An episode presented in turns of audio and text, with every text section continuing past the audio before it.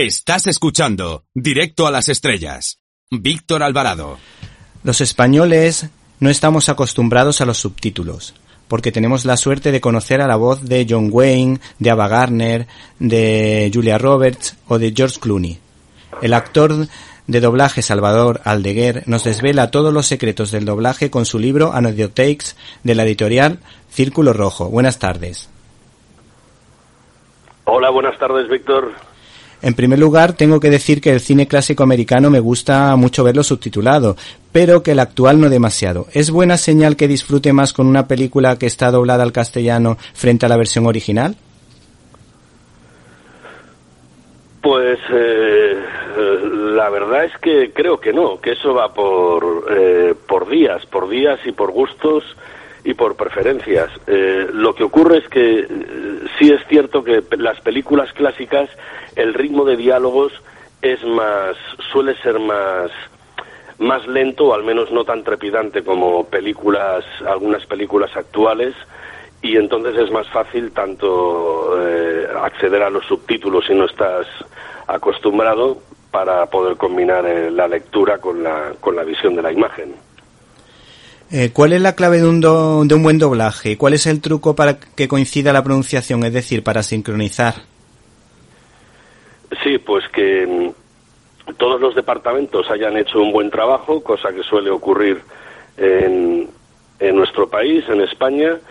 Es decir, que la labor de traducción sea excelente, que la labor de adaptación y ajuste de esos textos previamente traducidos sea también excelente en relación a, a las bocas, al, ritmo y velocidad de las bocas y, al sentido de lo que es el texto y que después pues haya una buena dirección en la sala de doblaje y que cuentes con, con profesionales del doblaje, actrices y actores de doblaje que sepan dar lo mejor de ellos para, para buscar en definitiva lo que buscamos en el atril, que es la credibilidad, sabiendo que, que, somos una opción del visionado de, esa, de ese producto.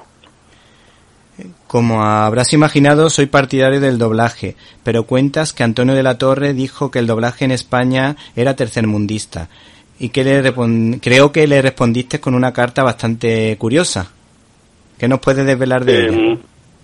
Mm, sí, mm, mm, fue por una serie de, declaraciones, no solo de, Antonio de la Torre, algunos otros actores, actores, curiosamente compañeros, les, les guste o no, eh, porque somos todos parte de un mismo, de, un, de una misma industria y, y a día de hoy, pues el argumentar que, que habría que acabar con el doblaje por, por decreto y que en este país no se habla inglés por culpa del doblaje, pues bueno, hoy el doblaje es una es una opción y una opción y esto es importante gratuita, es decir, cuando tú puedes escoger eh, cómo quieres ver una película, cómo quieres escucharla, si en versión original, si con un doblaje en un idioma o en otro y subtitulada en un idioma o en otro, pasa a ser un ejercicio de tolerancia y libertad.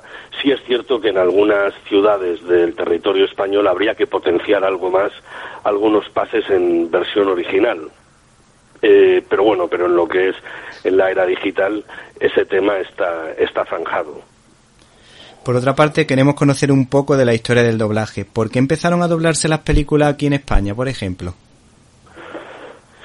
Bueno, pues en, principio aquí en España, como en, como en otras partes, como, como en, en Alemania, en Francia, eh, y aquí, pues curiosamente, algunos argumentan que, el doblaje nació eh, con la dictadura y, y, no es así. El doblaje no nace con, eh, a partir de un régimen político. El doblaje nace como una necesidad del mercado del cine sonoro. Eh, eh, al principio estaba, todos sabemos que existía el cine mudo.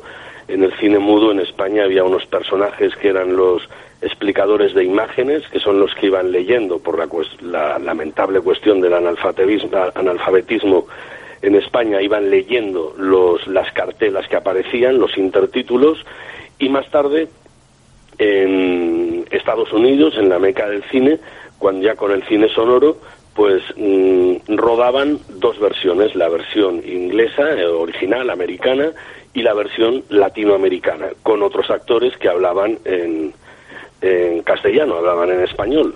Pero en España y en otros países, eh, pero en concreto en España, el espectador mm, quería ver a las estrellas que, que, estaba acostumbrado a ver en las revistas. Eh, entonces, eh, bueno, pues a partir de ahí eh, eh, vieron que era más barato el, cuando dos ingenieros alemanes dieron con cómo hacerlo, en doblar la pista de audio en, en el idioma autóctono de cada país y, y así pues poder acceder la, la gente, el espectador, a, a esas grandes producciones.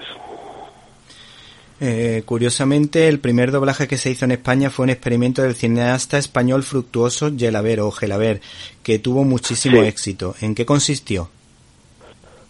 Sí, pues consistió en eh, precisamente eh, con un explicador de imágenes en Barcelona, con una compañía de actores del Teatro Romea, pues mm, unos takes, eh, lo que serían dos trocitos de película, muy poquito, un par de minutos, pues con los actores y con megáfonos eh, detrás de la pantalla, sin que lo supiese el espectador, empezaron a doblar, a decir el texto que decían los, los actores en, en, en la pantalla. Y eso pues provocó provocó cierta sorpresa, eh, eh, incluso, pues bueno, eh, eh, algo de risa porque fue impactante y fue un primer experimento, lo cual demostraba que el acceso del espectador a ese producto con la traducción simultánea, pues, pues era mucho más eh, mucho más cercana que no la de ir leyendo los, los intertítulos.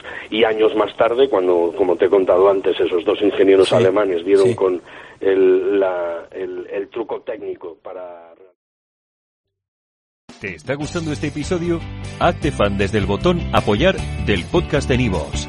Elige tu aportación y podrás escuchar este y el resto de sus episodios extra. Además, ayudarás a su productor a seguir creando contenido con la misma pasión y dedicación.